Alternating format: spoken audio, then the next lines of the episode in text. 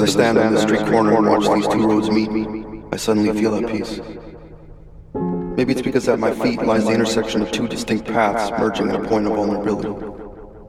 Maybe it's because it's a reminder of you and me and the blissful bond we once shared. Without a care in the world, my arms wrapped around you to shelter you from the cold. Two souls kept warm by each other's company. Two hearts dancing in the rain playfully, two minds with the same thing in mind. You want me to be yours, and I want you to be mine. I don't know, maybe I'm crazy. Maybe time has finally outplayed me. Maybe I've stopped seeing beauty in the little things. Maybe I've stopped appreciating the gift life brings. Maybe I'm in over my head. Or maybe I just missed the familiar contours of your body under the chalk white sheets of my bed.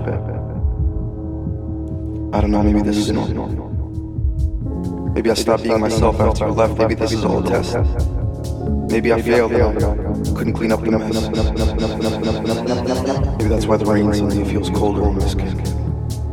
Maybe that's why whenever I try to apologize, I don't know where to begin or where to end all these things that I've typed up in my mind that I want to tell you. I just can't bring myself to hit send.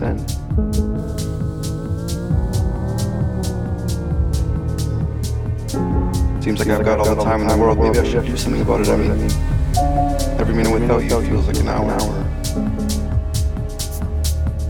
Maybe I'm a fool. Maybe that's why I that I loved you. Because for some reason. Couldn't accept that maybe. this was